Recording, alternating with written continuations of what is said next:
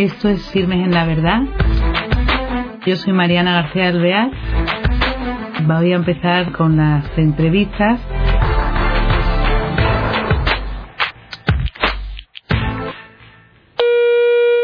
Hola queridos oyentes de Firmes en la Verdad. De nuevo un nuevo programa hoy y con un tema muy interesante y de actualidad para el mes de octubre en España. Este es un tema que en el 2007 también se habló bastante de él porque fue un acontecimiento muy importante en la Iglesia que fue la beatificación de mártires. Y son unos mártires que hubo en dos años, a principios del siglo XX en España, en 1936, 37 y 39. Y entonces hoy tenemos con nosotros a un sacerdote diocesano, don Jorge López Teulón, que es eh, postulado en los mártires de Toledo y nos va a hablar del tema, pues él es experto. Muy buenas. Buenas tardes. Don Jorge, que le tenemos con nosotros como invitado, encantados, para que por favor nos hable de este acontecimiento que va a tener lugar en octubre en España, ¿no? El 13 de octubre en Tarragona. Si Dios quiere, el día después de la Virgen del Pilar. Mm, muy bien. Bueno, pues eh, los señores obispos han elegido este lugar que, bueno, pues ya se ha queda un poco apartado, ¿no? Porque no es un sitio céntrico, los mártires son de muchas partes de España. Sí. En primer lugar, porque hay un gran número de mártires mm, de la zona de Cataluña, concretamente de la diócesis de Tarragona, beatifican a su obispo auxiliar, Manuel Borrás, y a 146 mártires más que van en un proceso. Y luego de la herida son casi otros 60. Entonces, pues casi de los 522 mártires, pues un buen grupo, no la mitad, pero un buen grupo, mm, pues son catalanes. Y sobre todo porque se ha querido vincular a, a la historia martirial de España, eh, pues porque allí se tiene noticia mm, fehaciente a través de documentación muy antigua del martirio de unos de los protomártires hispanos que se llaman de los mártires del tiempo de los romanos, Fructuoso, que era el arzobispo de Tarragona, mm. y de dos diáconos que él tenía, Augurio y Eulogio. Les queman en el, en el circo romano, en el anfiteatro, y de todo eso se tiene noticia, de los diálogos que hay, del discurso que hay, que, pues de defensa de la fe y demás. Entonces se ha querido vincular un poco, repito, a esa historia martirial, mm, esa sangre que ha dado fruto en España desde siempre, desde el siglo III, concretamente con estos mártires, hasta el siglo XX, en ese periodo que nosotros llamamos de persecución religiosa, que va desde el año 1931 hasta 1939. Ahora un inciso, vamos a ver. Quería yo que nos entrara las bases. En la Iglesia, ¿a qué llamamos mártir? Y eso, es lo mismo un mártir del siglo XX que del siglo I, pero cuéntenos un poco eso, ¿cómo es ese nombre del martirio? ¿A quién define? Ha ido a que todo se, se derive, que cada uno habla como quiere y utiliza las expresiones, tampoco se puede prohibir, ¿no? Entonces, vulgarmente a lo mejor decimos, es mártir de su marido, ¿no? Bien, pues eso es una cosa, ¿no? O incluso en otras religiones, ¿no? Cuando ha habido los atentados, los famosos del 11S en Estados Unidos o después otros de estos de Al-Qaeda, pues se habla de los mártires de Al-Qaeda, por ejemplo, ¿no? No tiene nada que ver, ¿no? La palabra mártir es cristiana, eh, la utilizamos nosotros, luego se puede, la puede utilizar quien quiera, ¿no? Y significa mártir, significa testigo, el que da testimonio y se da testimonio y normalmente hablamos de un mártir cuando es a través del derramamiento de la sangre. Por eso hay esa vinculación que da igual el siglo, ¿no? Pues hablamos de las grandes persecuciones del tiempo de los romanos, no solo en, la Hispania romana, no solo en España, sino en tantos lugares de Europa, en el mismo Italia, ¿no? En tantos lugares de, la geografía eh, que entonces era universal, era el, mundo de entonces en el siglo I, como se ha ido sucediendo, ¿no? Eh, los papas han hablado que el siglo XX es el siglo de los mártires y hablamos de la persecución de los cristeros en México, de la revolución rusa, de los mártires durante 90 años eh, el comunismo y todavía en muchos países sigue habiendo mártires, pero eh, lo que hubo en Rusia, sobre todo contra la Iglesia Ortodoxa, en España y después incluso pues en, épocas eh, de otro índole como en el nazismo, por ejemplo. Y ahí siempre ha habido mártires, incluso en el nazismo, por ejemplo, de otras confesiones religiosas, pero sin embargo nosotros hablamos de un mártir como un testigo de la fe, alguien al que se le pide que dé testimonio del nombre de Cristo y que por él sea capaz de morir. Entonces, eh, ¿por qué ahora en el siglo XXI venimos a reconocer eh, esto, este tipo de martirio que parece un poco como si fuera políticamente incorrecto, ¿no? Como si, es que eso me imagino que saldrá en la prensa, ¿no? El, el confundir al, al común de los, bueno, a la gente eh, y decir que, que estamos como algo parecido a lo que es la memoria histórica que hemos tenido hace poco, ¿no? Entonces quería que nos hablara de eso para aclarar y ver qué gran diferencia hay entre lo que es la memoria histórica y lo que es... En primer lugar, porque los procesos llevan un, tiempo muy largo de investigación y de estudio. Después, porque los papas, eh, sobre todo Pío XII y después Pablo VI, ahí Juan XXIII, eh, no porque no estuviera tiempo y porque estuvo el tema del concilio, bueno, se señalan esos dos papas, ¿no? Sobre todo, pues pidieron eh, de una manera u otra que pasase un tiempo, que fueron 50 años, en el año 78 eh, empieza el pontificado Juan Pablo II, en el año 86 pasan 50 años de la guerra civil, del 36 al 86 son 50 años, y en el año 87, el año siguiente, ya se beatificaron a las primeras mártires de Guadalajara. O sea, en primer lugar, no hay un momento histórico. ¿no? Cuando en el año 2007 tuvimos aquella otra beatificación también de casi 500, entonces fueron 498, mm, yo utilicé un recurso, ¿no? Entre gracioso y, real, ¿no? Cuando el presidente entonces de la Nación, eh, Rodríguez Zapatero, no había nacido, ya se habían introducido los procesos de beatificación de estos mártires, o sea que hay que desligarlo de todo tema político, luego cada uno y la prensa, por supuesto. Eso es muy curioso, también se puede hacer un análisis, se puede hacer una tesis doctoral, si alguien quiere hacerla, sobre cómo el tema de los mártires se fue difuminando hasta aceptar pues, que la Iglesia hacía esto, como, como lo ha hecho siempre, desde el año 87, desde esa primera beatificación, hasta el 2005, que ya Benedicto XVI tiene una primera beatificación de un grupito muy cortito, de un grupo de sacerdotes de Urgel, y como todo eso en la prensa, pues ya desaparece, ¿no? A lo mejor en periódicos más de izquierda como El País, pues siguen todavía mm, queriendo dar guerra con el tema, pero y luego volvió con una gran virulencia con el tema de la memoria histórica, pero bueno, pues ahí la Iglesia ha seguido, no se ha, no se ha hecho problema. De hecho, lo de la memoria histórica se ha desinflado un poco en muchos sitios y sin embargo, pues nosotros seguimos. O sea, no es que eh, se dé ahora en este momento, sino que se da en el momento en el que ha terminado la investigación histórica. En el año 1992, por un último, un último apunte, cuando se beatifica un grupo muy grande de hermanos de San Juan de Dios y de pasionistas, eh, tiene lugar la beatificación a la vez de un grupo de mártires de la Revolución Francesa.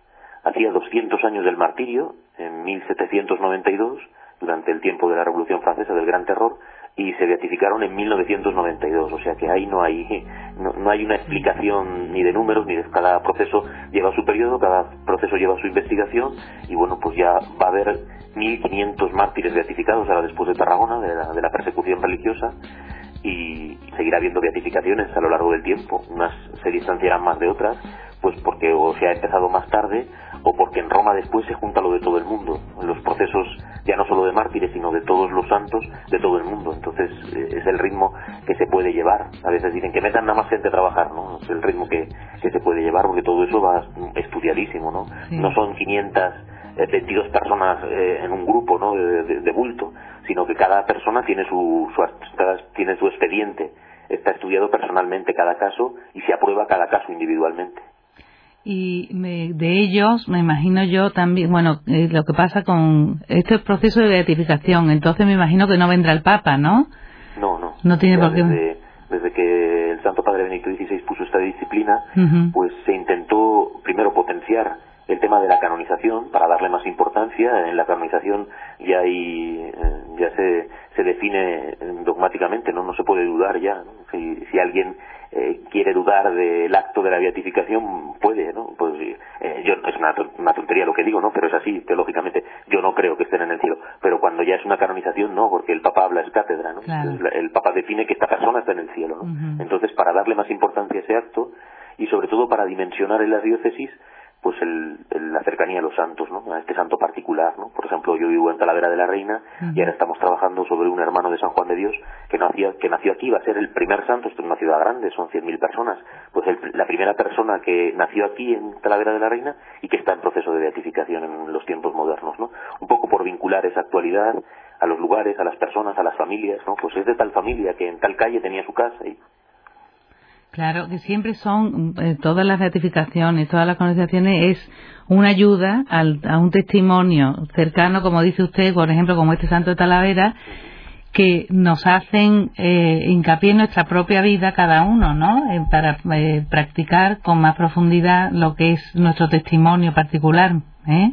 Ahí está la clave y por eso no tiene ningún sentido el tema de politizarlo, ¿no? Porque la Iglesia no busca eso ni mucho menos, ¿no? Cuando la Iglesia presenta estos testigos, en este caso estos mártires, pues lo que quiere es esa vinculación, ese recuerdo. Nosotros aquí en España, por ejemplo, en otros países, en otros países del mundo, sí, en Corea o en China todavía, en algunas partes, están obispos encarcelados y seglares, y, eh, pero nosotros aquí no sufrimos persecución. ¿Para qué nos sirve? Pues para seguir estimulándonos como nosotros sin persecución tenemos que ser por lo mismo igual de fieles que fueron ellos, ¿no? A ese nivel, ¿no? Y eso, y conocer sus vidas, digo, y vincularse. Los pueblos igual, cuando encima son pueblos pequeños, pues más todavía, ¿no? Más, sí, sí, cuando, cuando estamos hablando, pues eso, de 500 personas que afectan a muchos pueblos, son religiosos que han estado destinados en diversos sitios, eh, les mataron donde no nacían, o sea, con lo cual se van vinculando, pues a veces casi todas las diócesis españolas, ¿no? Y eso es muy interesante, claro, a la hora de poder difundir este mensaje de santidad y de martirio. Bueno, después también es, eh, me gustaría que nos contara eso, cómo es, son personas que no, en realidad han sido personas que han perdonado, que no han, que han sido coherentes y valientes hasta el final y que sobre todo lo que hay es eso, nos enseñan a tener misericordia, a ser coherente, a tener un testimonio auténtico y, y pues cuéntenos algún caso de los que usted está mm, investigando. Que a lo mejor nos lo hemos saltado porque hemos entrado en, bruto la conversación. Eh, no, nos gusta diferenciar porque muchas veces se habla así, los mártires de la guerra civil. No, no, de la, estos, estas personas no fueron a ninguna guerra. Entonces, eh, la expresión es eh, mártires de la persecución religiosa, ¿no? Entonces, de lo que se trata es de eso, ¿no? De, que en cada caso se demuestre por qué les han detenido, qué intención tiene el que va a matar, ¿eh? no que sea por una venganza, ¿no?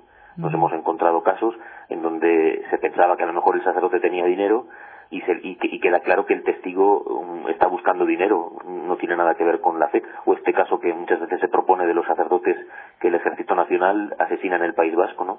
Eh, esos sacerdotes también celebraban misa, iban de sotana, porque entonces iban vestidos de traje talar, celebrarían devotamente la Santa Misa, pero estaban involucrados en problemas de políticos, en temas de, de nacionalismo, y quien mata les mata por eso, no porque fueran sacerdotes, ¿no? Entonces, lo primero, y es lo que cuesta, es descubrir la intención que tiene el que mata, ¿no? Y segundo, este tema del perdón, que es fundamental, Entonces, bueno, pues nosotros llevamos un proceso de 900 personas de toda Castilla-La Mancha. La, en Castilla-La Mancha coincide con lo que nosotros eclesiásticamente llamamos la provincia eclesiástica, que es Toledo y las otras diócesis de la provincia eclesiástica, que repito, coinciden con Castilla-La Mancha, Guadalajara, Sigüenza Guadalajara, Albacete, Cuenca y Ciudad Real.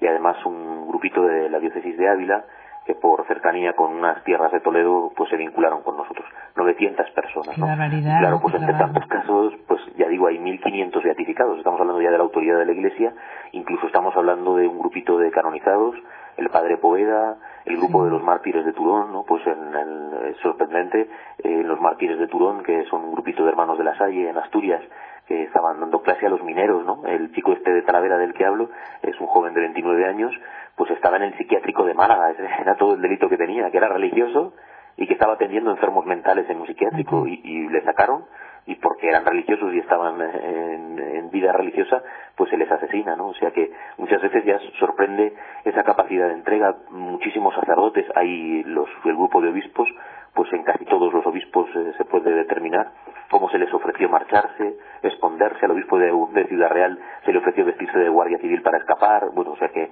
eh, de muchas maneras se les ofrece el escaparse y sin embargo como los sacerdotes en este caso y los obispos pues se quedan con, el, con su rebaño, ¿no? Con sus fieles, ¿no?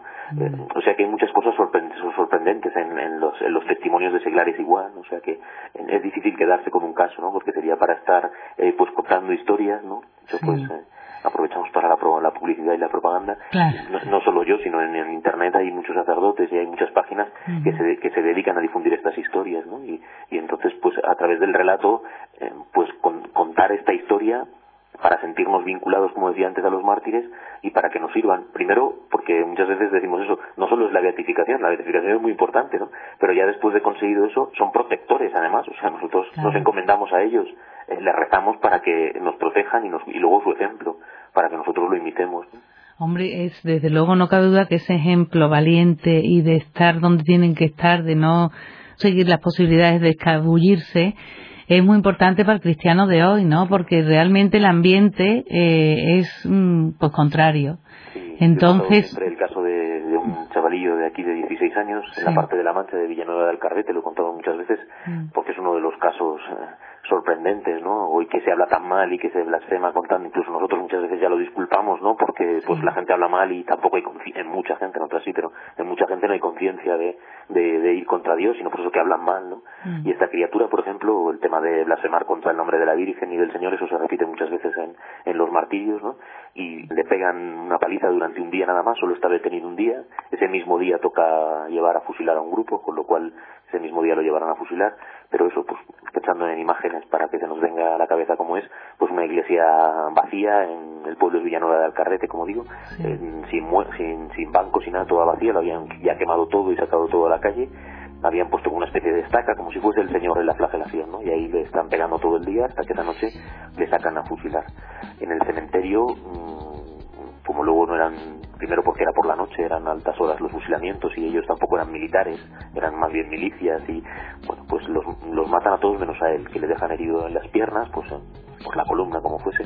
El caso es que él no se puede mover, vivo allí entre todos los cadáveres, ¿no?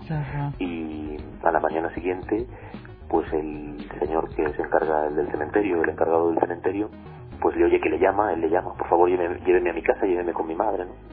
Y entonces el, cementerio dice, si blasfemas, te llevo con tu madre, ¿no?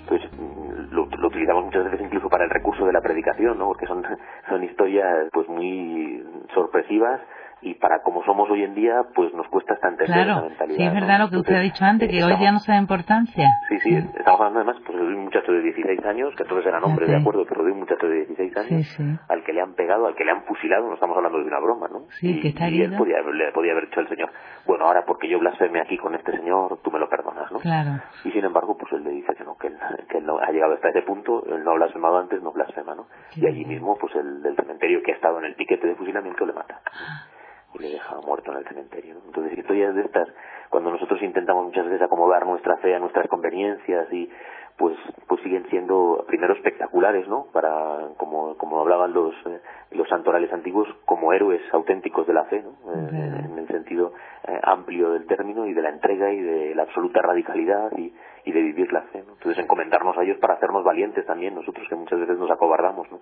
Pero es verdad, otra cosa que le quería yo comentar, quizá los católicos de hoy no hemos sabido transmitir a la siguiente generación la importancia de todo esto, porque esto parece que está como lejano, como y, no es tan lejano. Y realmente de eso mismo que comenta que, que no se le da importancia. Hoy día a lo mejor lo, un chico joven dice, pues qué tontería, yo hubiera dicho esto y, y no hubiera pasado nada, ¿no? Porque Dios lo ve todo, que es lo que usted acaba de decir, ¿no? Es que tiene mucha importancia. Pero ¿qué nos, no, ¿qué nos falla? Mm. Bueno, eh, primero porque, claro, a mí muchas veces, como tú trabajas en esto, no, hombre, es una cosa, es una cosa de la iglesia. A mí me lo ha encomendado la iglesia, ¿no? es un, un ministerio, pues como el que está dando clases o el que está en cualquier otro oficio ministerial, pues a mí me han encomendado esa tarea, ¿no? Y claro que la defiendo porque creo que es importante, ¿no? Pero sí como, como soy sacerdote, pues puedo criticarme, ¿no?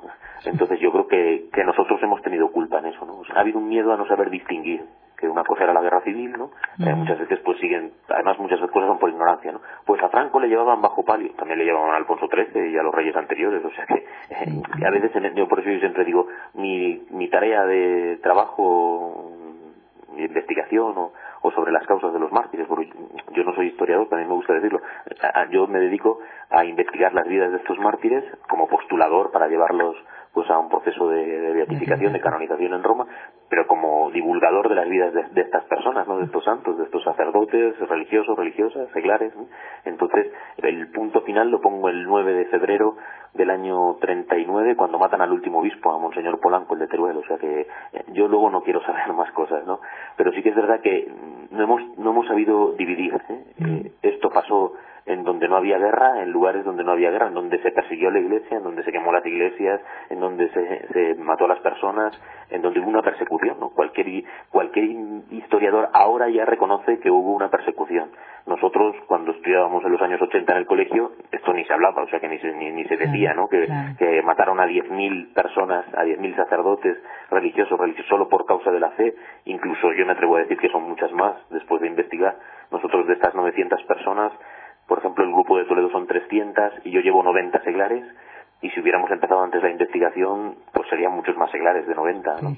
Solo por temas de fe, ¿no? O sea que en primer lugar es mi culpa de, bueno, a lo mejor decir de la iglesia, la iglesia pues pero concretamente nosotros, pues los sacerdotes que trabajamos en la diócesis, de no haber seguido, ¿no? De, no haber eh, cuidado más todas estas historias y haberlas narrado en las parroquias. En otros sitios sí, ¿sabes? muchas veces hay, eh, en las sacristías hay cuadros del sacerdote que, que, mataron y se recuerda el día del martirio, se sigue celebrando la misa. En un convento, me acuerdo, que mataron al capellán delante de las monjas, pues todavía las mayores, el día 25 de julio, narraban como si fuera un ritual el martirio en, en, la comunidad en la hora del recreo, ¿no? Haciendo pues un recuerdo de lo que había sucedido y de lo que habían vivido las monjas mayores. O sea, que en algunos sitios sí, pero mayoritariamente no. O sea, que sí que es verdad que, el, que la, culpa es nuestra, claro, somos los transmisores de, esta riqueza, ¿no? no Ahí no se, no se puede echar la culpa a la gente, ¿no? Y luego eso de no haber sabido distinguir entre el tema político, el tema histórico de guerra, eh, los dos bandos, las dos Españas, todo lo que se quiera, ¿no? Pero eso no tiene nada que ver con la persecución religiosa. Había dictados de Rusia para acabar con la religión católica y eso cualquier investigador normal, ya no digo de un partido o de otro, sino cualquier historiador lo reconoce hoy en día. Sí, sí. Lo que sí es cierto que esto que va a tener lugar en Tarragona este año sí va a ayudar ¿no? a que se conozca, a que lo podamos transmitir a que haya más divulgación, ¿no? De libros y todo. Y a mí me gusta mucho que usted tiene puesto queridísimos mártires. Me encanta en una página web que tiene, ¿no? Y entonces es qué bonito es sentir los mártires españoles como muy cercanos, ¿no? Que es lo que usted tiene, lo siente. Y se nos, no nos queda tiempo, pero eh, desde luego ha sido interesantísimo y quizá a lo mejor más adelante cuando llegue en octubre ese acontecimiento podremos otra vez entrevistarle para que nos cuente más cosas sobre el tema. ¿eh? Yo sí que pues aprovecho ya no solo por lo que yo tengo en internet, sino que repito, los libros pues valen caros y mucha gente pues no puede, pero hoy en día que todo el mundo, casi todo el mundo tiene manejo de internet, pues que busquen las vidas en, internet y que busquen sobre este tema pues para que se formen y conozcan. Simplemente a lo mejor. y es muy fácil poder acercarse a todo esto y conocer tantas vidas de tantos manes, estamos hablando de cientos de miles de personas, ¿no? Eh, son ejemplos absolutamente vivos. Simplemente a lo mejor poner mártires del siglo XX en España, ¿no?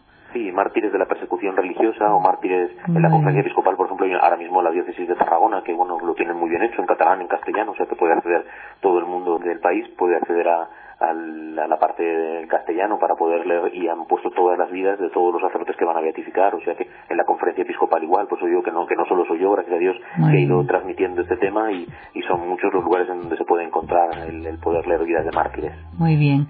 Don Jorge, pues muchísimas gracias. ¿eh? Una bendición para todos y que el Señor nos siga acompañando y que la Virgen, que es la reina de los mártires, nos ayude a ser fieles y a seguir el testimonio de ellos. Eso es. Gracias, don Jorge. Adiós, buenas tardes. Adiós, buenas tardes. Pues queridos oyentes, sin más que decir, me despido de ustedes. Hasta el próximo día.